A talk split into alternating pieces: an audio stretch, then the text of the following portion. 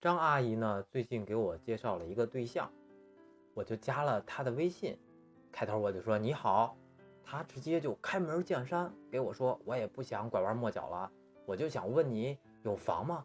我这一激动，我说，哎，已经开好了呀。她就给我发了一表情包，就表情是再见。